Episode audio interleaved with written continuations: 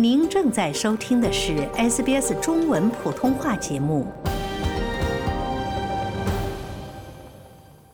在上一期的投票畅谈播客当中，新南威尔士州族裔社区理事会中英双语教员韩文颖为大家介绍了如何登记投票以及如何成为本届州大选临时工作人员的相关话题。感兴趣的听众朋友们可以搜索关键词 SBS 中文和投票畅谈，重新收听阅读该期播客内容。那本期节目当中，韩文颖将为大家介绍选举四大投票方式的详细信息。为了给予选民更多灵活的选择，最大限度地帮助选民履行其投票义务，新州选举委员会为此次州大选提供了四种投票方式。韩文颖首先介绍到。大多数人还是会在投票日当天去往投票站进行投票。绝大多数的人是大选当日投票。今年是二零二三年三月二十五号，周六，大选日，在那天投票。然而，若选民在投票日当天无法亲自前往投票站，仍有三种投票方式可供选择：提前投票。邮寄投票以及仅限视障或失明人士的电话投票。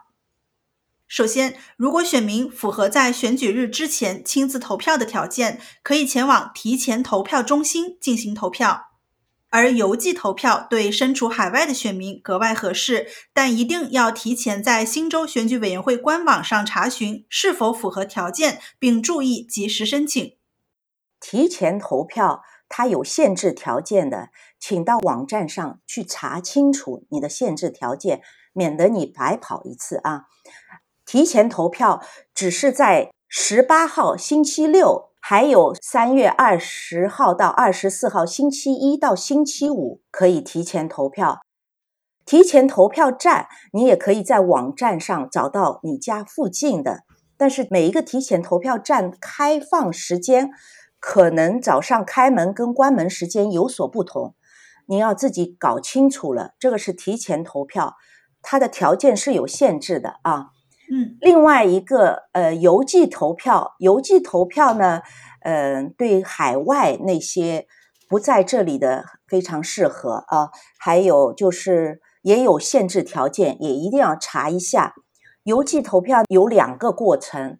一个呢，你是要到网站上去注册了以后，然后他们会把这个票从邮局寄给你，嗯，然后你填完了以后再寄回去，必须在大选日的当天的六点钟之前填完，你不能在后面填的。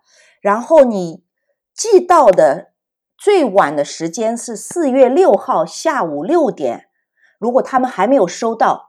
你等于是没有投票，还要有见证人。这个详细的条件呢，请到网站上仔细看清楚。见证人的条件和见证什么，也请你到网站上看清楚。这个是邮寄投票，这个呢需要赶紧做。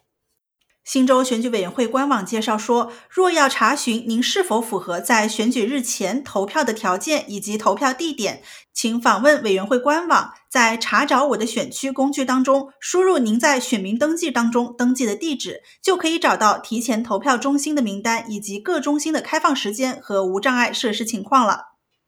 而希望通过邮寄方式进行投票的选民，一定要提前在新州选举委员会官网上查询是否符合条件，申请邮寄投票，并注意及时申请。选民可通过官网进行在线申请，也可以拨打一三零零一三五七三六进行电话申请。据悉，邮寄投票申请已于一月中旬开放，截止日期为三月二十日星期一下午六点。内含选票的邮寄投票全套文件将从下周开始寄出。当您收到全套文件后，请仔细阅读指导说明，填写完毕后将填妥选票和邮寄投票证明书寄回新州选举委员会。那除此之外呢？新州选举委员会还为失明或视力不佳的人士提供通过接线员辅助的电话投票服务。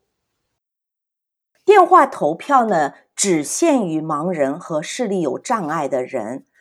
它呢是从二十号，三月二十号开始可以电话投票，到大选日当天注意事项在网站上都有，嗯，查一下，因为这些细节啊比较嗯，就每一个投票方式，它的这个详细的要求都比较不一样。